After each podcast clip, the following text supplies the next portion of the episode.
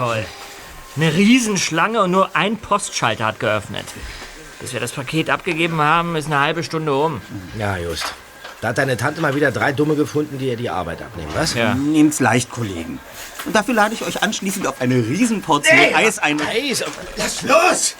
Hörst du? Was ist denn da vorne neben dem Schalter los? So tut doch was!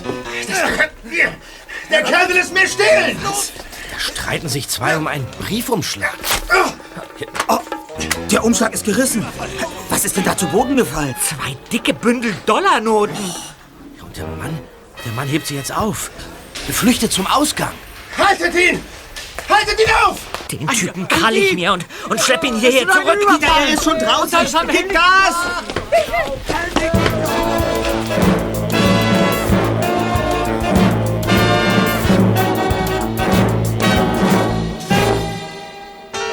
Kurze Zeit später kehrte Peter wieder ins Postamt zurück. Allein. Schulterzuckend kam er auf seine beiden Freunde und den jungen Mann zu. Und zweiter? Äh, tut mir leid. Ich habe getan, was ich konnte, aber in Chinatown war der Kerl plötzlich wie vom Erdboden verschluckt.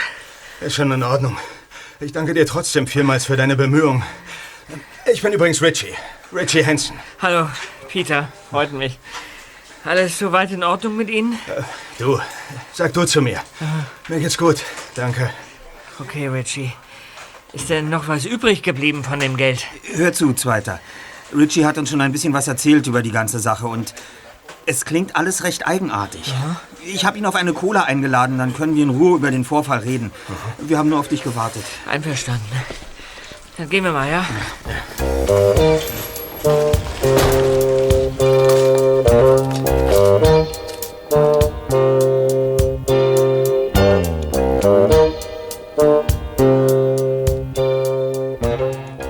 vier fanden ein kleines Eiscafé an der Kreuzung College Street, North Broadway. In der hintersten Ecke war noch ein Tisch frei. Nachdem sie Platz genommen hatten, zog Justus als erstes eine Visitenkarte hervor und reichte sie Richie. Die drei Detektive. Wir übernehmen jeden Fall. Drei Fragezeichen. Erster Detektiv Justus Jonas. Zweiter Detektiv Peter Shaw. Recherchen und Archiv Bob Andrews. Interessant. Wir haben unser Büro in Rocky Beach, einem kleinen Ort an der Küste zwischen Malibu und Santa Monica. Ah, davon habe ich schon mal gehört. Also, Richie, was war denn jetzt so eigenartig an der Sache? Also, vor etwa einer Woche rief mich mein Onkel Tony an. Tony DeFago. Ich war sehr überrascht, denn von Onkel Tony hatte ich das letzte Mal vor ungefähr 15 Jahren etwas gehört. Seitdem herrschte absolute Funkstille. Das hatte mir eine geraume Zeit ziemlich zu schaffen gemacht. Ich kann mich noch gut daran erinnern. Denn bevor er plötzlich verschwand, war Onkel Tony fast so etwas wie ein Vater für mich gewesen. Zumal ich meinen richtigen Vater nie kennengelernt habe. Tony war immer für mich da. Und plötzlich, von einem Tag auf den anderen, war er weg. Merkwürdig. Ja. Und letzte Woche war er dann auf einmal am Telefon. Ja, und was wollte er? Ja, Wenn ich das wüsste. Es war ein merkwürdiges Gespräch. Onkel Toni hat gefragt, wie es mir ginge. Und dann, ob ich mich noch daran erinnern könnte, was er zu mir gesagt hatte, kurz bevor er damals verschwand. Was? Ja, ich wusste es nicht. Er hat mich immer wieder aufgefordert, genau nachzudenken. Mich zu entsinnen. Mir fiel es aber nicht ein. So sehr ich auch nachdachte. Ich habe ihn gebeten, es mir zu sagen, was er aber nicht tat. Irgendwann habe ich dann gesagt, ja, ich wüsste es, damit das Gespräch endlich weitergeht. Ja, ja. Und darauf hat Toni gesagt, ich würde demnächst einen Umschlag bekommen. Dann hat er mir noch viel Glück gewünscht und aufgelegt. Das hört sich ja wirklich ein bisschen seltsam an. Ja, So, hier sind die Getränke. Wer bekommt die Cola? Äh, Ich bekomme einen Ginger Ale. Wo ist nicht die? Cola, bitte. Cola. Danke. Ich hab den Saft. Ich habe auch einen Saft, bitte. Ähm, Danke. sag mal, Richie, äh, der Umschlag, den dir der Kerl vorhin geklaut hat, war das vielleicht ein Umschlag von deinem Onkel? Ja, genau. So ist es. Ah, hier. Die beiden Hälften habe ich ja noch. Dann wollte er dir also Geld schicken. Aber warum hat er dir das am Telefon nicht gesagt? Und, und, und was hat das mit dem zu tun, an das du dich erinnern solltest? Tja, ich weiß es nicht. Sag mal, Richie, äh, war es denn viel Geld? Konntest du das sehen? Ein paar hundert Dollar würde ich schätzen. Und, und er hat dir viel Glück gewünscht. Viel Glück wofür? Ich habe keinen Schimmer. Hast du eigentlich mal versucht, seine, seine Nummer herauszufinden und ihn zurückzurufen? Na klar. Aber er steht in keinem Telefonbuch. Und auch die Auskunft konnte mir nicht weiterhelfen. Zeig mal. Das ist wirklich alles sehr, sehr red. Hey, in dem Umschlag steckt ja noch was drin. Was? Habt ihr das schon gesehen? Nein. Was denn? Was ist denn das? Ein Zettel. Aber, also ein Brief vielmehr. Aber der ist in der Mitte auseinandergerissen. Hier, hier, Richie. Und? Was steht drin? Lies mal vor. Lieber Richie, ich hoffe, es geht dir gut. Ich möchte, dass du weißt, dass ich nie aufgehört habe, an dich zu denken. Ich hoffe, du kannst mit dem Geld was anfangen. Ich wünsche dir alles Gute und schicke dir noch das Gedicht, das du als Kind so gern hattest. Hm. Sieben Peeren in der Scheune spielten Kegeln alle Neune, rief der englische Patient, der das E zu I gewendet jagte seinem Essen nach, das paniert und meistens flach. Doch sein Bruder war der Mann, Ross, tja, hm, mehr steht nicht drauf. Der Rest fehlt. So, so richtig weiterbringt uns das auch nicht, oder? Nee. Nein. Ja, zumal ich dieses Gedicht noch nie in meinem Leben gehört habe. Was? Wie, du kennst das Gedicht nicht? Aber dein Onkel schreibt doch, das sei dein Lieblingsgedicht als Kind Ja. gewesen. Ich kenne es nicht. Hundertprozentig. Dann noch dieser seltsame Anruf. Wieso macht denn dein Onkel Toni so ein Geheimnis aus allem? Logischerweise, weil er es will. Oder muss. Tolle Antwort, Justus. Jagte seinem Essen nach, das paniert und meistens flach. An irgendwas erinnert mich das. Aber ich weiß nicht woran. Steht auch noch was drauf. Was denn? Das heißt, auch wieder nicht. Also, was jetzt? Steht was drauf oder steht nichts drauf? Naja, da steht ein Wort. Pocket. Aber es ist durchgestrichen. Dennoch kann man es deutlich lesen. Was könnte dein Onkel damit gemeint haben? Tja, Pocket. Pocket. Auch das sagt mir irgendwas. Aber ich weiß nicht was. Merkwürdig. Was haltet ihr davon, wenn wir noch einmal zurück zum Postamt gehen und nach der anderen Hälfte des Briefes suchen? Ja. Vielleicht finden wir sie und der Rest des Gedichtes bringt uns weiter. Ja. Und ich würde mir auch gerne noch einmal die Gasse ansehen, in der dieser Kerl so spurlos verschwunden ist. Der kann ja nicht in irgendeinen Höllenschlund gefallen sein. Ja, also schön. Und dann lasst uns jetzt zahlen, Freunde, und dann brechen wir auf, okay? Ja. Gut.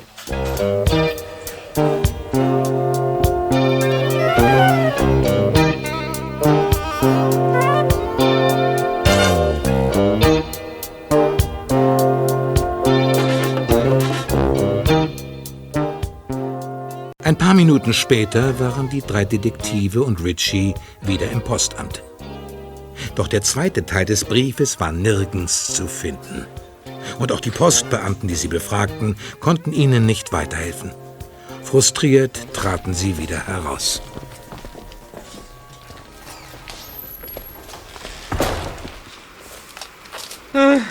Naja. Es war immerhin ein Versuch wert. Ja.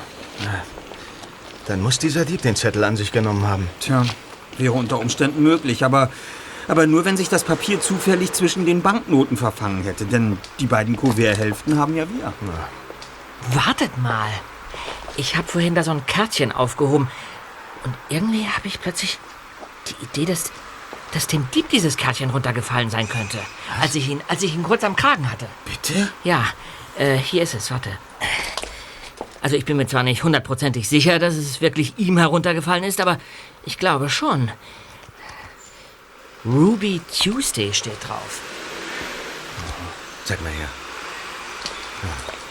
Ruby Tuesday. Dieser alte Rolling Stones Song? Tut mir leid, kenne ich nicht. Was denn, du kennst Ruby Tuesday nicht? Nee. Goodbye, Ruby Tuesday, who could hang a name on you? Diesen legendären Nummer 1 Hit, kennst du nicht? Nee. Na, den hat Keith Richard 1966 angeblich in einem Hotelzimmer geschrieben, inspiriert von einem Justus, das- ich kenne ihn nicht. Ich kenne diesen Song nicht, okay? Ich interessiere mich eben für andere Dinge. Du hörst komische Musik, finde ich. Du weißt ja auch nicht, wer Robbie Nash ist, oder? Robbie Nash? Dieser australische Surfweltmeister, der bereits mit 13 Jahren... Mann. Goodbye. Aber natürlich. Wovon sprichst du, Richie? Äh, Dieses Telefonat.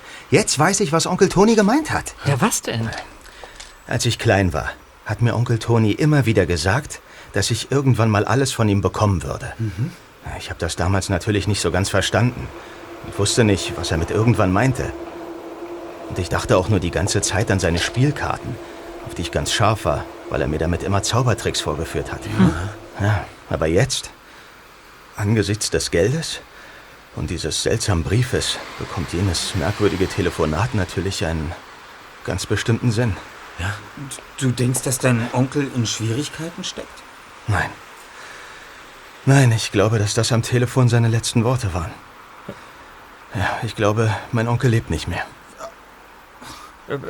Ja, ja, aber vielleicht ist es auch so, dass dein Onkel... Nein, nein, nein, nein, ich, ich bin mir da ganz sicher. Das Telefonat, das Geld, der Brief. Onkel Toni wollte, dass ich etwas von ihm erbe. Das wollte er schon immer. Und er hat ja auch niemand anderen. Aber woher hätte denn Onkel wissen sollen, dass er... Dass er sterben wird? Ich weiß es nicht. Aber ich will unbedingt wissen, was passiert ist. Und was es mit diesem letzten Brief auf sich hat. Irgendetwas wollte er mir noch sagen. Und ich muss herausfinden, was. Die drei Detektive werden dir auf jeden Fall dabei helfen, Richie. Sagtest du nicht, Peter, dass dir der Typ in Chinatown entkommen ist? So ist es. Dann lasst uns dorthin gehen. Richie, du wirst jetzt sicher allein sein wollen. Wir kommen dann später zu dir und sagen dir, ob wir etwas herausgefunden haben. Wo können wir dich erreichen? Nein, nein, nein. Nichts da, ich komme mit. Bist du dir wirklich sicher? Ja. Ja, los. Lasst uns diesen Kerl finden. So gut.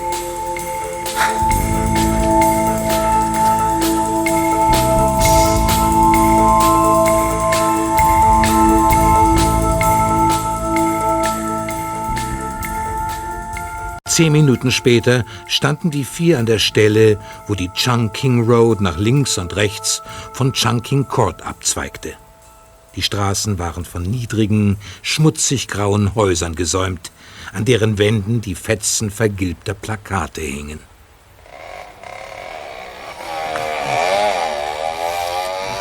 Was meinst du, Zweiter? Links oder rechts? Keine Ahnung, der Typ war ja nicht mehr zu sehen. Seht mal, hier im Schaufenster des Musikladens. Was meinst du, Richie? Na da, auf dieser Tafel rechts unten. Seht doch. Ja, das ist ja komisch. Oldie der Woche. Ruby Tuesday. Das ist in der Tat ein merkwürdiger Zufall. Hey, Leute, guckt euch das mal an. Dort neben der Metalltür. Wer braucht denn hier ein Zahlenschloss? Und wofür? Ein digitales Schloss. Da kommt nur rein, wer den richtigen Code kennt. Merkwürdig. Ja.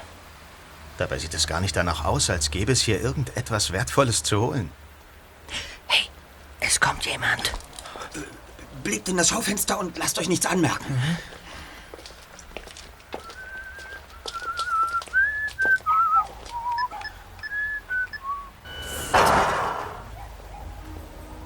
Dieses Lied, das dieser Typ gepfiffen hat, das war doch...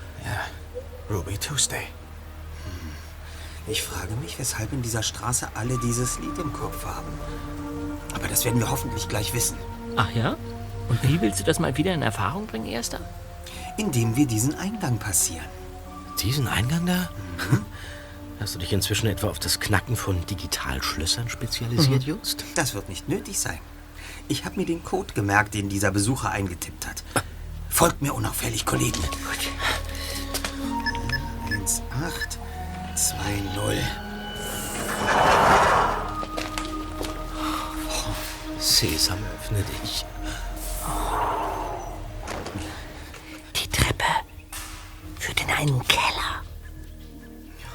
Ich gehe voran.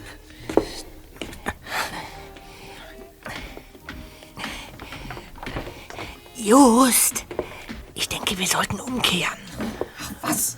Mehr als rausschmeißen können die uns doch nicht. Los, weiter! Der Treppenabgang führt um eine Ecke herum.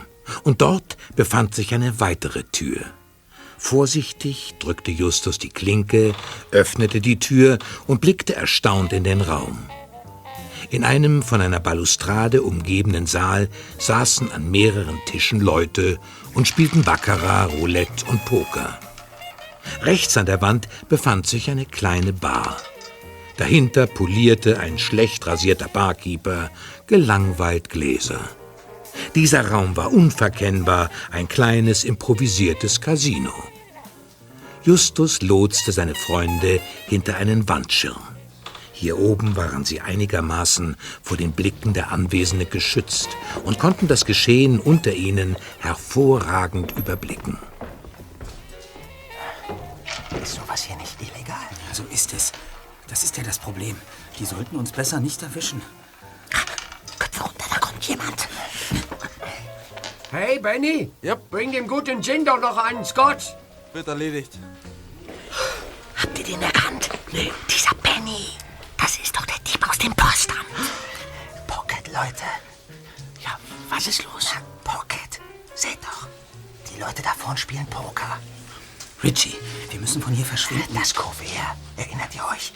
Da stand das Wort Pocket drauf. Ja, und? Ja, die Typen spielen die Poker-Variante, die man Texas Hold'em nennt. Und die beiden Karten, die der Croupier eben den Spielern ausgeteilt hat, nennt man Pocket-Karten. Versteht ihr? Genau dieses Spiel, Texas Hold'em, haben Onkel Tony und ich sehr oft gespielt, als ich noch klein war. Was, dein Onkel hat mit dir gepokert? ja. Ich bin überzeugt, dass das kein Zufall ist. Damit wollte mir Onkel Tony ganz sicher etwas sagen. Denn wie ihr ja selbst festgestellt habt, war das Wort durchgestrichen. Aber so, dass man es noch lesen konnte. Ja. Und ich habe zwei Dinge von ihm bekommen. Den Brief und das Geld. Das sind sozusagen meine Pocketkarten. Und was weiter? Ich glaube, Onkel Tony wollte mir damit sagen, dass wir ein Spiel spielen. Ein Pokerspiel.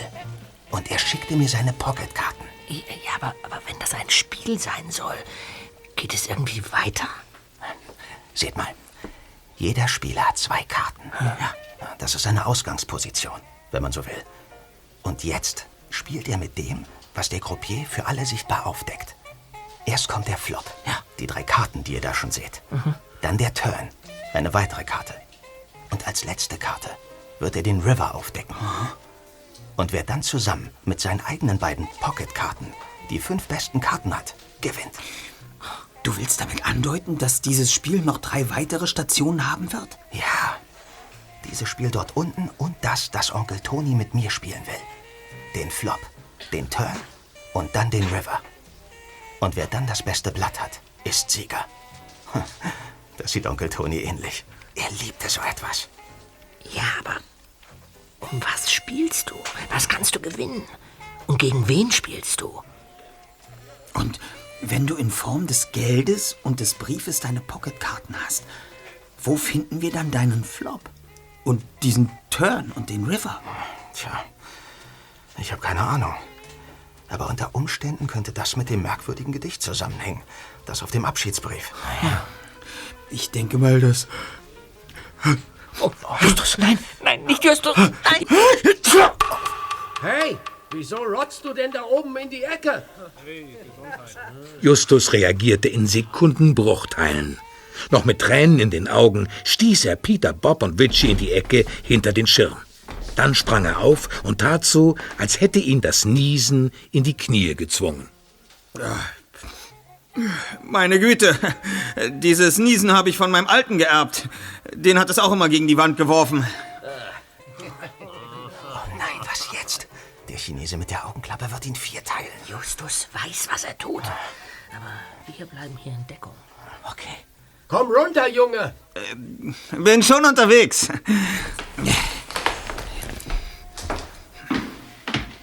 Na, Babyface, kennen wir uns? Nicht, dass ich wüsste. Das ist aber merkwürdig. Denn da mir der Laden gehört, solltest zumindest du wissen, wer ich bin. Mich interessiert ja auch nicht, wer der Koch ist, wenn ich mir in einer Kneipe ein Steak reinziehe, oder? Und von wem weißt du von dem Laden hier? Und wie man reinkommt? Von irgendeinem Typen, den ich vor ein paar Nächten beim Poker ausgenommen habe. Groß, dämlich und jetzt arm. Kennst du ihn? Babyface, du hast was. Ich bin Jackie. Jackie Gin. Spielchen gefällig? Ein Platz ist noch frei. Klar, immer. Oh, verdammt! Jetzt ist es aus. Allerdings bin ich nicht mehr flüssig. Niente, nada, Ebbe. Wie viel brauchst du? 200? Müsste für den Anfang reichen. 40 Prozent. Aber klaro. Der spielt tatsächlich. Ja. Und Justus hat keine Ahnung, wie das geht. Vielleicht kann ich ihm helfen. Ich muss es versuchen. Die Katastrophe war unvermeidlich. Justus dagegen blieb kühl bis ins Mark, als er sich auf den freien Platz am Tisch setzte. Kurz darauf hatte er etliche verschiedenfarbige Jetons vor sich liegen. Ritchie rechnete damit, dass der erste Detektiv irgendwann in ihre Richtung sehen würde. Und das geschah sehr bald. Der Croupier eröffnete die neue Runde. Dann warf der linke Spieler einen Jeton auf den Tisch. Sogleich legte sein Nachbar zwei derselben Farbe hinzu. Ritchie bewegte kurz die flache Hand von links nach rechts und Justus wusste, was er zu tun hatte. Nämlich nichts. Anschließend teilte der Croupier die Karten aus. Jeder Spieler bekam zwei. Justus sah sich seine kurz an und legte sie dann wieder auf den Tisch vor sich. So hatten es auch die anderen Spieler gemacht. Dann tippte Justus unauffällig achtmal gegen seinen Nasenflügel. Dann kratzte er sich mit zwei Fingern an der Schläfe und überkreuzte sie anschließend. Justus hat zwei Achten. Ah, Das ist gut. Ja? Sehr gut. Ach, gut. Und jetzt ah, der Flop. Eine Dame, eine Zwei und eine Sieben. Das bringt ihm gar nichts, oder? Ah, Nein, aber er hat ein Pärchen. Damit muss er auf alle Fälle dabei bleiben. Ja, Schließlich muss er irgendwie die 80 Dollar Zinsen rausholen. Na, Babyface, was meinst du? Willst du dir nicht lieber eine Milch an der Bar holen? Ich werde mir deine Kohle holen, Jin. Jeden Cent. Mit Ritchies Hilfe spielte Justus wie ein Profi. Und nach einer halben Stunde, die Peter, Bob und Ritchie wie eine Ewigkeit vorkam, warf der Chinese seine Karten auf den Tisch und erhob sich. Okay, Babyface. Diesmal ist alles deins. Du hast gewonnen. Ich brauche jetzt erstmal einen ordentlichen Scotch. Du kannst den Zaster behalten, Jin. Also Leute, ich muss gehen. War mir ein Vergnügen. Mensch, Just, das war spitze. Wahnsinn. Lasst uns sofort von hier verschwinden. Ach, Benny, komm doch mal her. Was ist denn? Du weißt ganz genau, dass dieser Tony 100.000 Dollar Spießholden bei mir hat. Und ich war mir so sicher, dass er zumindest einen Teil dieser Schulden mit dem begleichen könnte, was er seinem Neffen schicken wollte. Er hat mich ja sogar angerufen und mir gesagt, wann dieser Ritchie das Paket von der Post abholen würde, damit ich es sehen könne. Und er hat mich gebeten, seinem Neffen nichts zu tun und ihm zu lassen, was er ihm vermachen wollte. Und jetzt hast du mir lausige 600 Dollar gebracht. Kennst du einen Typen namens Adbas? Adbasch? Nein, noch nie gehört.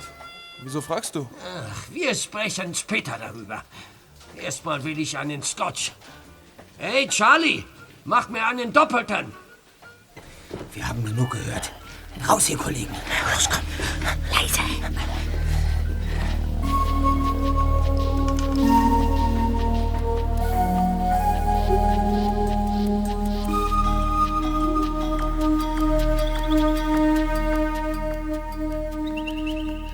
Kurze Zeit später saßen die vier zusammen in Peters MG.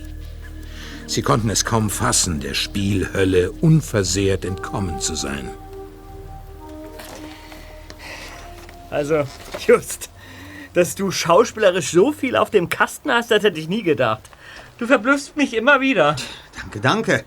Aber als guter Detektiv muss man in allen Situationen Herr der Lage bleiben. Aber was viel wichtiger ist, dieser Jackie Chin, auch Drache genannt, ist ein gesuchter Bandenchef und eine mächtige Unterweltgröße. Ja? Ja, seit über drei Jahren ist die Polizei hinter ihm her, aber der Kerl ist nicht zu fassen. Wir müssen unbedingt Inspektor Cotter informieren. Aber zuerst rekapitulieren wir. Richie, dein Onkel hatte seit langem Schulden bei Chin. Deswegen ist er wohl damals verschwunden. Und dann hat Chin erfahren, dass dein Onkel dir Geld zukommen lassen wollte. Deswegen hat er Benny zum Postamt geschickt, damit er dir den Umschlag abnehmen konnte. Das Gedicht, Leute. Ich weiß jetzt, was mir mein Onkel damit sagen wollte. Was? Ja, zumindest mit dem Teil, den wir haben. Das wurde mir unten in der Spielhölle klar, als du in der zweiten Runde deine Pocketkarten bekommen hast. Eine 7 und eine 9. Ja, du weißt es? Onkel Toni will mit mir eine Schnitzeljagd spielen. Ganz sicher. Eine Schnitzeljagd? Naja, das geht doch aus der Zeile ganz deutlich hervor. Jagte seinem Essen nach, das paniert und meistens flach. Aber ja, Richie, natürlich. Du könntest recht haben. Also, sieben Peeren in der Scheune spielten Kegeln alle Neune, rief der englische Patient, der das E zu I gewinnt. So beginnt das Gedicht. Naja, wobei sehr auffällig ist, dass Peeren mit P geschrieben ist. Und den englischen Patienten, der das E zum I wendet, fasse ich nun als Hinweis auf, dass man irgendein Wort Englisch lesen und in diesem Wort das E mit einem I vertauschen muss. Ach so. Und wenn man das Wort per Englisch liest, ergibt das per. Das E raus, das I rein und wir haben Pier. Sieben Peeren. Ah, genauer gesagt, Pier sieben. Genial. Jetzt sag mal, und, die, und diese, diese Scheune könnte dann doch vielleicht eine, eine Halle auf dieser, auf dieser Pier bedeuten. Eine, eine Lagerhalle oder so. Halle neun. Alle Neune. Dann kommt der Teil mit der Schnitzeljagd und dann irgendetwas mit einem Bruder. Grammatikalisch würde es sich auf den englischen Patienten beziehen, aber wer ist das wiederum? Morgen ist Sonntag. Da dürfte am Hafen wenig los sein. Warum fahren wir nicht einfach hin und finden es heraus?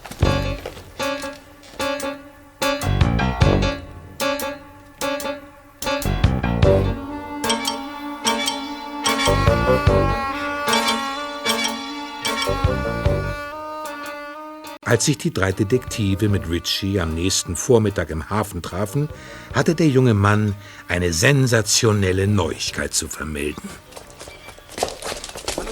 Hallo, Hi. Richie. Hi. Leute, ihr werdet es nicht glauben, aber ich habe den Brief. Den Brief? Ja. Welchen? Du- Du meinst den Brief? Hast du etwa den zweiten Teil gefunden? N nein, aber ich habe ihn ein zweites Mal mit der Post bekommen. Was? Ja, er hat im Briefkasten gelegen, als ich gestern Abend nach Hause gekommen bin. Ja, und ein Zettel lag auch noch dabei, auf dem Onkel Toni schreibt, dass er nicht weiß, ob er mir den Brief ins Kuvert gelegt hat und dass er ihn mir deshalb noch einmal zuschickt. Also, das heißt, du hast jetzt das ganze Gedicht? Ja, so ist es. Nein. So.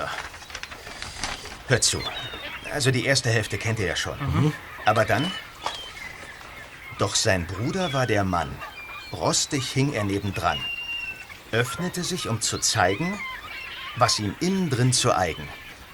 Jetzt war alles gut zu sehen. Doch wird Atbasch es verstehen? Na, was sagt ihr dazu? Also auf Anhieb sagt mir das jetzt nichts. Nee. Außer das Wort Atbasch. Atbasch ist eine einfache Geheimschrift aus dem jüdischen Kulturkreis, bei der das Alphabet rückwärts gelesen wird. So. Ich würde jetzt einmal annehmen, dass diese Geheimschrift, wenn dein Onkel wirklich auf sie anspielen wollte, bei unserer ersten Station zum Einsatz kommen könnte. Aber diese erste Station müssen wir erst mal finden. Ja, dann mal frisch ans Werk.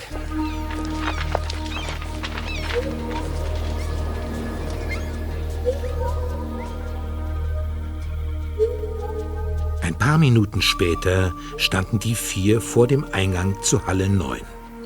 Zu ihrer Verwunderung war das Tor nicht verschlossen. Einer nach dem anderen traten sie in das schummrige Halblicht, das im Inneren der riesigen Halle herrschte.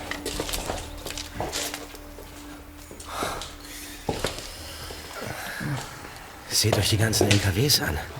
Das muss der Fuhrpark der Pier sein. Okay, Leute. Lasst uns anfangen.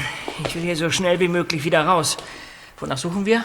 Naja, also wenn das die richtige Halle ist, dann müssen wir nach dem Bruder des englischen Patienten Ausschau halten. Ja, dazu müssen wir aber erst mal wissen, wer oder was der englische Patient ist. Hm. Es gab doch einen Film, der so hieß. Ja. Über irgend so einen englischen Soldaten, der, der irgendwo mit einem Flugzeug Ja, mit, abstürzt. mit, mit, mit Ralph Äh, Fiennes. ja, ja, ja. Und, und, und, ja, und von dieser Krankenschwester, äh, Juliette Binoche, Richtig, richtig. gepflegt wird. Genau. Schwester, Patient. Kollegen, seht mal da oben. Los, schnell rauf da.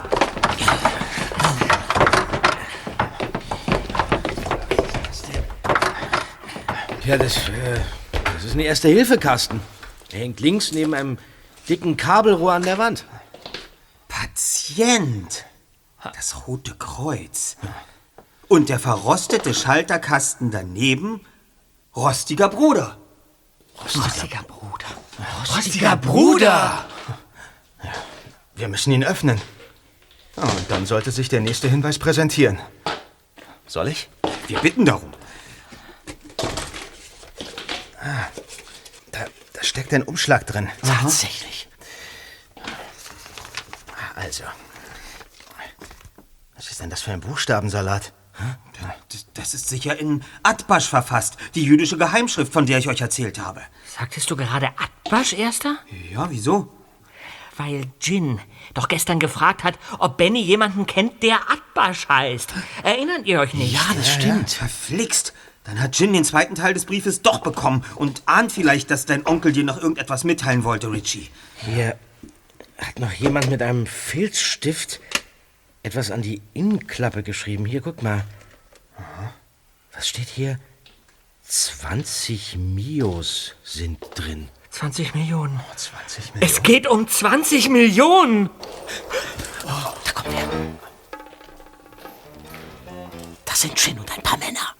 Wir müssen sofort von ihr verduften, Kollegen, sonst machen die uns kalt. Das musst du uns nicht noch extra erklären, Erster.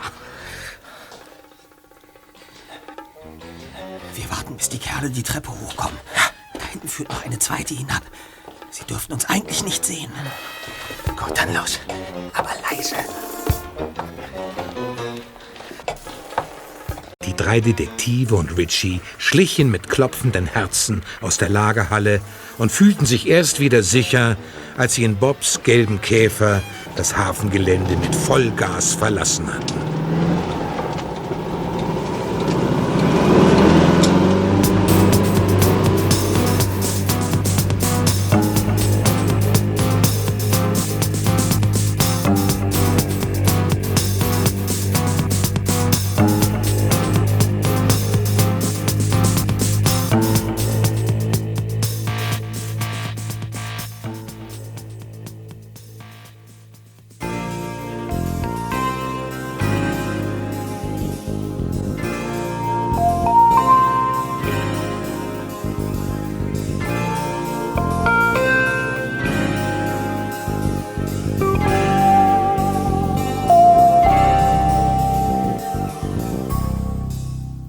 An diesem Abend erhielten die drei Detektive einen Anruf von Inspektor Cotta.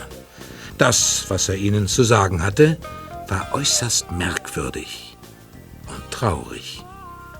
Merkwürdig war, dass Cotta und seine Leute die Spielhölle leer vorgefunden hatten. Bereits eine halbe Stunde nach Justus Anruf waren sie vor Ort gewesen, doch die Vögel waren ausgeflogen und hatten alles mitgenommen. Jetons, Geld, Unterlagen. Und traurig war, dass Richie mit seiner Vermutung recht gehabt hatte. Tony DiFago war tot. Er war vor drei Tagen in einem Krankenhaus in Idaho nach langer Krankheit gestorben. Justus verabschiedete sich von Cotta und legte auf. Ja. Hm. Also dafür, dass Jin nicht mehr in der Pokerhölle war, habe ich eigentlich nur eine Erklärung. Er muss Verdacht geschöpft haben. Ja. Unter Umständen hat mich auch irgendjemand erkannt. Ja, aber warum hat er dich da nicht gleich auffliegen lassen, Erster? Hm? Vielleicht wurde ihm die Information erst zugetragen, als ich schon draußen war. Was unsere Lage unter Umständen nicht gerade einfacher macht. Wie, du, Du meinst, weil Jin dann vielleicht weiß, dass seine Spielhölle wegen uns ausgeräuchert wurde? Wenn er mich mit den drei Fragezeichen in Zusammenhang bringt, schon. Und seit eben weiß er vielleicht auch, dass wir mit Richie in Verbindung stehen, falls er uns doch gesehen hat. Hm. Wir müssen ab jetzt höllisch aufpassen. Ja. Tja. Und wie geht's jetzt weiter? Ich rufe jetzt Richie an und bestelle ihn in unsere Zentrale. Schließlich müssen wir ihn über das Schicksal seines Onkels informieren. Oh Mann. Das ist keine leichte Aufgabe. Wer ruft an? Ich übernehme das. Das finde ich sehr schön. Gut. Danke, Peter. Na ja.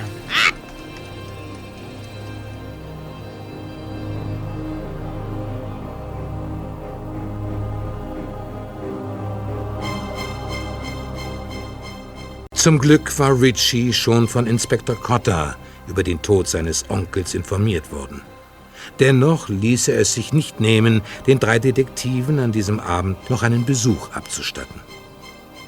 Als er kurze Zeit später in ihrer Zentrale saß, war er weit weniger deprimiert, als Justus, Peter und Bob angenommen hätten. Okay, Freunde. Ich habe ja im Grunde schon damit gerechnet. Gut.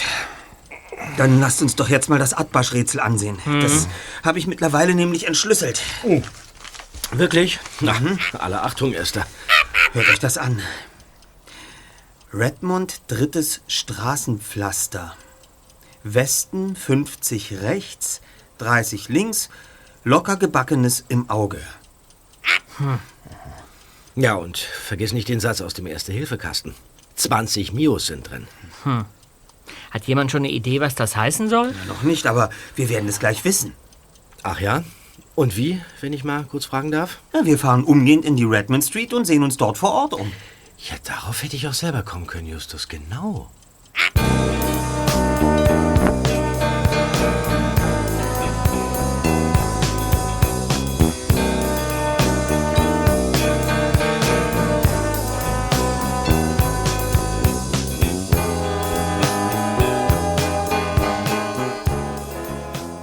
In der Redmond Street löste sich das nächste Rätsel sehr schnell.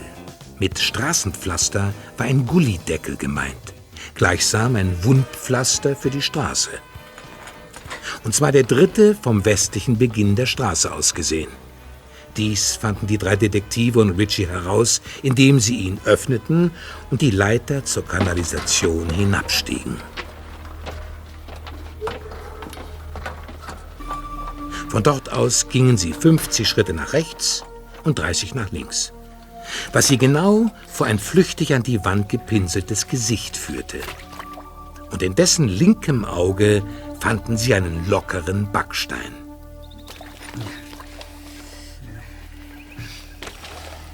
Tja, Kollegen, so weit, so gut. Komm schon, Erster, zieh ihn raus. Okay. Und? Ist da was? Und ob? Ein zusammengerolltes Blatt Papier. Ich leuchte mal mit der Taschenlampe. Und? Das, das ist ein Rebus. Ein Bilderrätsel. Das sieht Onkel Toni ähnlich. Rebusse hatte er besonders gern. Das sieht ziemlich kompliziert aus. Also das erste Bild soll einen Igel darstellen, oder? Mhm.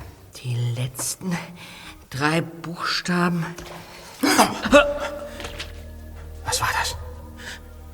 Da ist jemand. Weg hier. Schnell.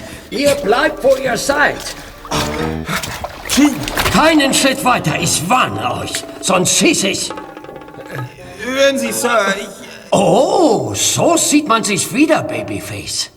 Nachdem mir Benny gesagt hatte, wo er dich schon mal gesehen hat, konnte ich dem Bullen zwar entwischen, aber mein Casino ging hoch. Und das hat mich ziemlich geärgert. Deswegen hätte ich mich ohnehin noch einmal an dich gewandt. Doch jetzt bin ich wegen dir hier, Richie. Ach ja? Ja, und wir werden die Sache ab jetzt gemeinsam zu Ende bringen. Und damit du nicht plötzlich an völliger Begriffsstutzigkeit erkrankst, nehmen wir einen deiner neuen Freunde mit. du da, mit der Brille, komm her.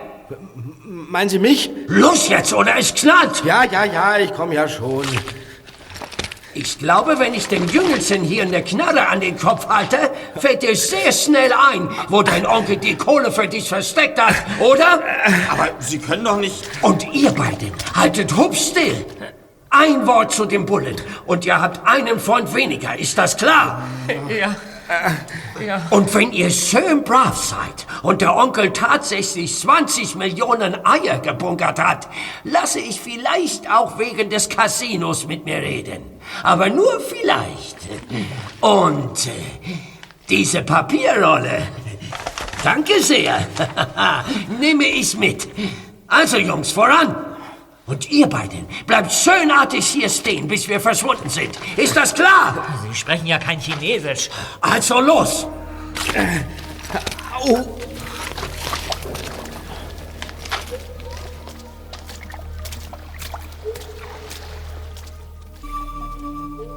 Oh Mann, Erster, was machen wir denn nun? Peter, sei bitte leise. Ich habe mir das Rebus-Rätsel längst eingeprägt und kenne die Lösung. Du kennst was?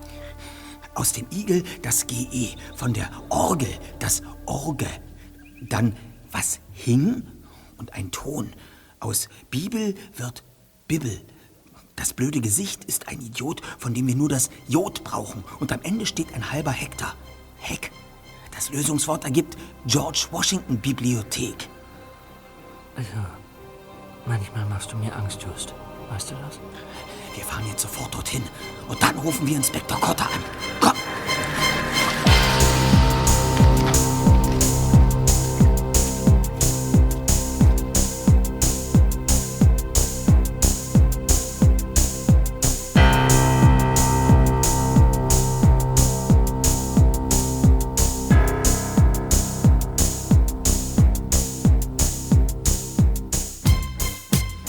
Kurz bevor die Bibliothek ihre Pforten schloss, hetzten Peter und Justus in den öffentlichen Lesesaal. Und Justus, der auch das restliche Rebusrätsel bereits gelöst hatte, zog Goethes Faust aus einem der Regale. Doch als er die Seiten durch seine Finger blättern ließ, machte sich auf seinem Gesicht eine herbe Enttäuschung breit. Ach, verdammt. Kein Zettel, keine Nachricht, nichts. Aber nach dem River hört das Spiel ja nicht auf. Die Karten müssen aufgedeckt werden. River? Spiel? Karten aufdecken? Wovon sprichst du, Erster? Und außerdem... Hä? Was liegt denn hier hinter den Büchern? Hm? Das ist doch... Das ist doch Richies Handy. Was? Schnell, zeig her, Peter. Hier. Tatsächlich.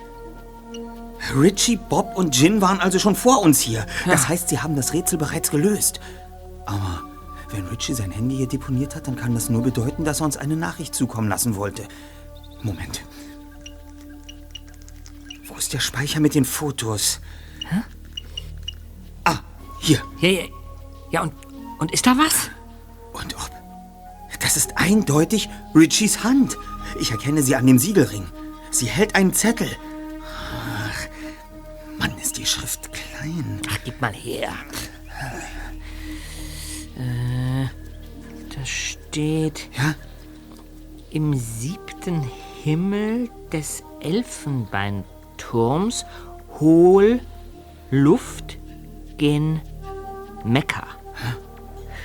Doch nimm die weiße Erde mit und auch den grauen Earl, der Drachen weinen lässt. Hm. Ha. Sagt dir das etwas, Just? Im Moment noch gar nichts, aber, aber wir müssen dieses Rätsel knacken. Wenn wir vor Jin da sind und ihn abpassen können, haben wir noch die größte Chance. Was zum Teufel ist denn eigentlich ein, ein Elfenbeinturm? Ja, in dem Sinne gar kein wirklicher Ort, sondern eher ein geistiges Refugium. Ein Raum intellektueller Abgeschiedenheit von der Welt. Eine. Das, das Ivory Building drüben in Thousand Oaks. Ja, könnte das nicht vielleicht damit gemeint sein? Es ist zwar immer noch eine Baustelle, aber, aber der Rohbau, der steht schon, so viel ich weiß. Das ist es, Peter. Ivory, Elfenbein, aber natürlich, das wird es sein. Ja, dann nichts wie hin da. Über den, über den Rest können wir uns unterwegs Gedanken machen. Moment noch. Ein grauer Earl, der Drachen weinen lässt. Äh, weißt du, was das bedeuten soll? Unter Umständen. Wir sollten aber in jedem Fall auf dem Weg zum Ivory Building an einem Drugstore mit einer Parfümerieabteilung Halt machen. Doch, als erstes informieren wir Inspektor Cotter. Gut.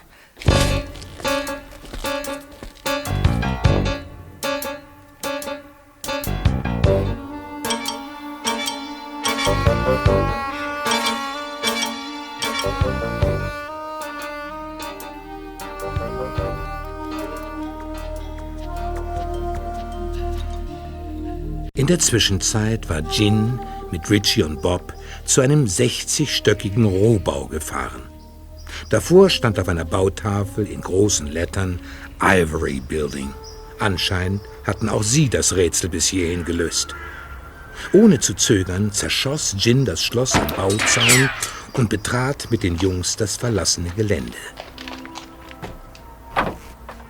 Mit einem vergitterten Lastenaufzug fuhren die drei ins siebte Stockwerk und stiegen aus.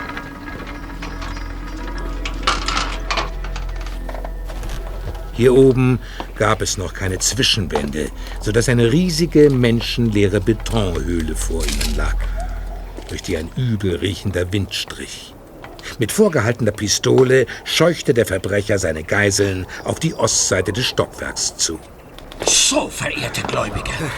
Hohle Luft gen Mekka.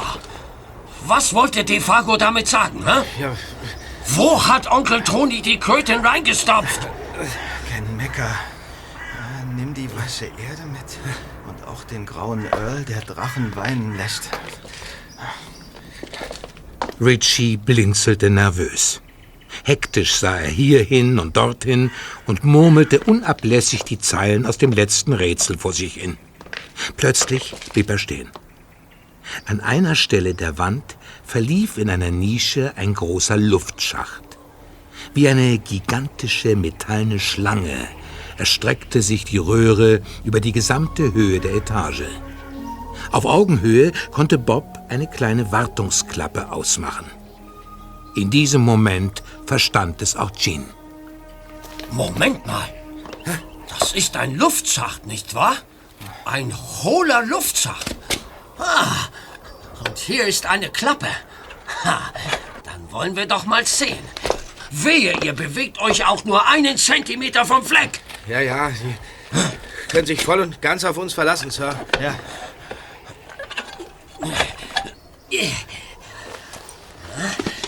Da ist was. Ein Kästchen. Moment.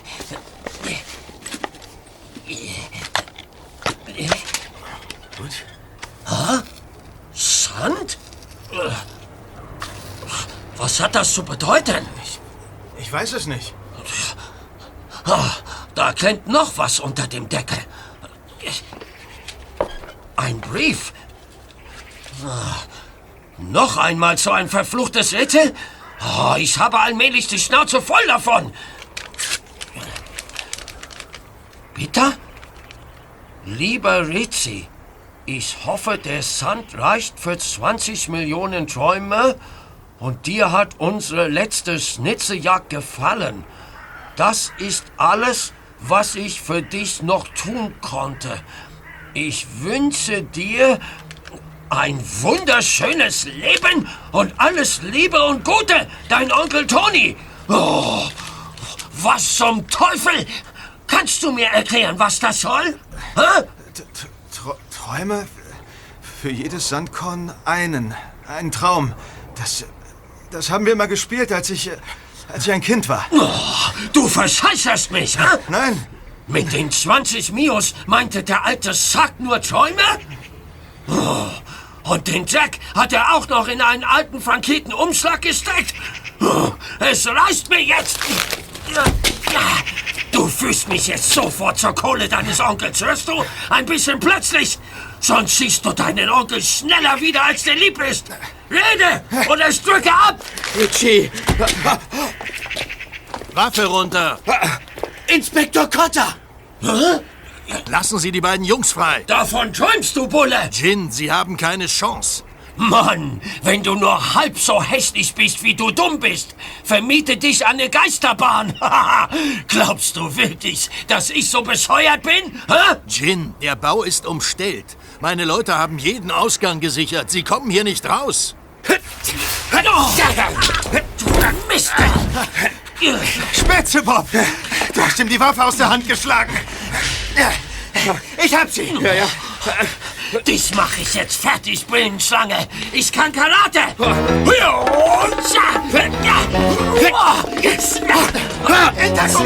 Ja, Vorsicht!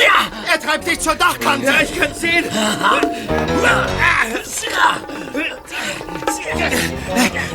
Mr. Jin? Justus! Was willst du denn hier, Babyface? Machst mit deinem Parfümflakon jetzt auf Vibe oder was? Kleine Duftprobe gefällig?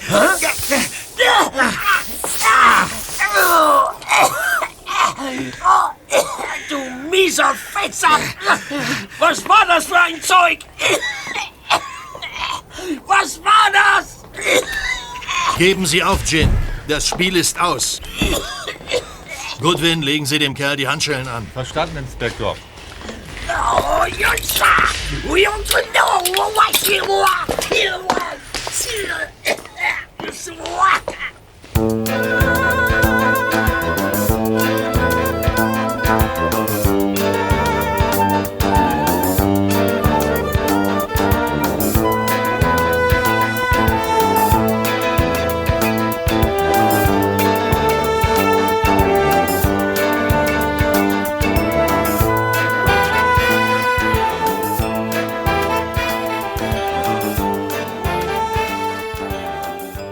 Am nächsten Nachmittag saßen die drei Detektive und Richie in der Zentrale, tranken Tee und besprachen die letzten Details des Falles Pokerhölle. Dennoch waren einige Fragen nicht geklärt. Blackie! Blackie, halt den Schnabel! Sag mal, Justus, wie hieß das Ding nochmal? Anaphylaktischer Schock. Chin reagierte höchst allergisch auf das Bergamott in dem Parfum. Deshalb ist er gestern an der Dachkante zusammengebrochen. Ja, gerade noch rechtzeitig. Äh, zu meinem Glück war der Typ, was seine Karatekünste angeht, ein absoluter Amateur. Hm.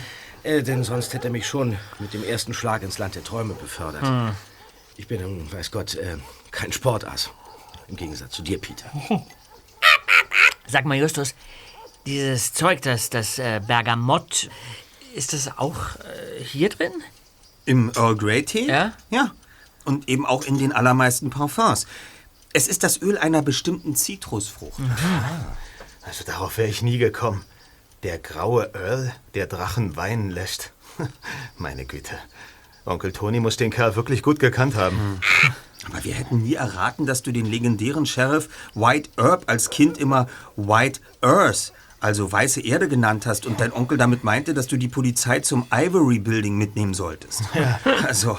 Was aber auch egal gewesen ist, weil ihr ja Cotter mitgebracht hattet. Ja, aber nur, weil du diese fantastische Idee mit dem Handyfoto hattest. Mhm. Wie hast du das eigentlich hinbekommen? Naja, Jin wurde von dem Bibliotheksaufseher angesprochen und brauchte einige Sekunden, bis er ihn los wurde.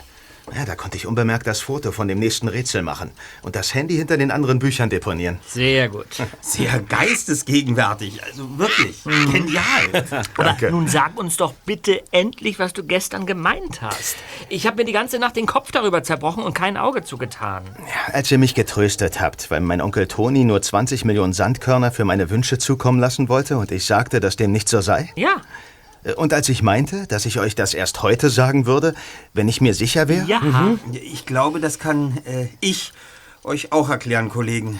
Da bin ich ja mal gespannt, Justus. Also, vor vielen Jahren musste dein Onkel abtauchen, weil er bei Chin hohe Spielschulden hatte. Ne? Damals verließ er die schweren Herzens von heute auf morgen, doch irgendwie ist er anschließend wieder zu Geld gekommen, was er jedoch vor Jin geheim halten konnte. Dieses Geld hat er für dich aufgehoben, um es dir eines Tages zu vermachen. Allerdings konnte er es dir nicht einfach schicken, weil er damit rechnen musste, dass Jin dich die ganze Zeit im Auge hatte. Jin wusste genau, dass du und dein Onkel einander sehr nahe standen. Ja, und mittlerweile wissen wir ja, dass Jin sogar dein Telefon angezapft hatte. Mhm. Daher der merkwürdige Anruf deines Onkels, der offenbar auch damit gerechnet hatte. Mhm. Ja? Ja. Ach so. Ja. Wärst du jetzt plötzlich zu viel Geld gekommen, hätte Gin das gemerkt. Und er hätte es dir sicher abgeknöpft. Sozusagen als Ausgleich für die Schulden, die DeFago bei ihm hatte. Mhm. Und um das zu vermeiden, hat dein Onkel einen Plan ersonnen. Dabei war der komplizierteste Teil dieses Plans nicht, wie du an das Geld gelangen würdest, sondern wie er Chin ausschalten könnte. Hm. Denn dazu musste er ihn erst einmal aus seinem Versteck locken und dann dafür sorgen, dass ihn die Polizei schnappt. Ja, aber warum hat er das Richie nicht gleich mitgeteilt und ihn von vornherein in den Plan eingeweiht? Wieso hat er stattdessen Jin sogar noch telefonisch darüber informiert, dass und wann er Richie etwas zukommen lassen wollte? Weil ich mir vor Angst in die Hose gemacht hätte. Hätte ich gewusst, dass diese ganze Schnitzeljagd nur dem Zweck diente, Jin aus seinem Versteck zu locken und dass ich so etwas wie der Köder sein sollte, Hm. ja, hätte ich nie im Leben die Gelassenheit aufgebracht, das durchzuziehen. Jin hätte lange vorher Lunte gerochen und das wusste Onkel Toni. Ja, aber warum hat er dich dann trotzdem dieser Gefahr ausgesetzt? Weil Richie nur so das Geld bekommen und behalten konnte. Jin musste zuerst aus dem Weg geräumt werden. Und das Mittel dazu war die Schnitzeljagd. Mhm. Die Fargo hat also zunächst dafür gesorgt, dass Jin erfuhr, dass er im Sterben lag und Richie etwas vermachen wollte. Hm. Und damit weckte er Jins Aufmerksamkeit. Und Jin beauftragte Benny, das Geld zu klauen, konnte aber nicht glauben, dass die beiden Geldbündel alles waren. Hm. Also ließ er Richie beschatten. Zumal er ja auch noch den zweiten Teil des Gedichtes in die Finger bekommen hatte. Ja. Ich nehme übrigens an, dass dir dein Onkel das Gedicht ein zweites Mal geschickt hat, weil er davon ausgegangen ist, dass der erste Brief zusammen mit dem Geld gestohlen würde. Hm. Naja, und am, am Flop legte DeFago den Köder aus. 20 Millionen. Hm. Und dieser Hinweis stand unverschlüsselt in dem Erste-Hilfe-Kasten, damit Ginny ihn auch sicher finden und Blut lecken würde. Hm. 20 Millionen. Das musste ihn einfach anlocken. Ja. Ja, und ab jetzt, so hat sich das DeFago gedacht, würde er Richie im Auge behalten, bis er das Geld in den Händen hielt. Erst dann würde er es ihm abnehmen. Und zwar allein. Ja, bei solch einer Summe konnte er niemandem trauen. Schon gar nicht den Schlitzohren, die für ihn gearbeitet haben. Hm. Das wusste DeFago und deswegen hat er im letzten Rätsel auch den Hinweis auf das Bergamott versteckt. Sozusagen als letzte Rettung, falls etwas schiefgehen sollte. Allerdings konnte er es nicht deutlicher sagen, da es ansonsten auch Jin verstanden hätte. Naja, und dir wiederum, Richie, Mhm. sollte durch die Pokerparallelen klar werden, wann du am Zielort angelangt wärst. Und dorthin solltest du dann, ohne zu wissen warum, die Polizei mitnehmen. Du solltest glauben, das alles sei nur ein raffiniertes Spiel, eine letzte, ausgeklügelte Schnitzeljagd. So wollte dich dein Onkel von seinem zweiten Vorhaben ablenken, nämlich Jin herauszulocken. Ja. Und nur weil seine Männer so voreilig und zu dämlich waren, schnappte er mich früher. Ja, und dich dazu, Bob. Ja. Hm. Ja, aber wo ist denn jetzt das Geld?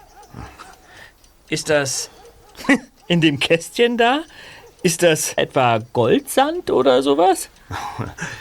Es ist nicht der Sand, sondern... Sondern der Brief.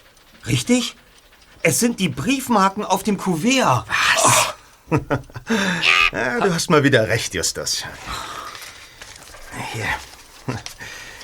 Die zehn Briefmarken, die hier draufkleben, sind kanadische 12-Pence-Briefmarken aus dem Jahr 1851. Ich werd verrückt. Gestempelt. Mit einem Wert von je circa 30.000 Dollar.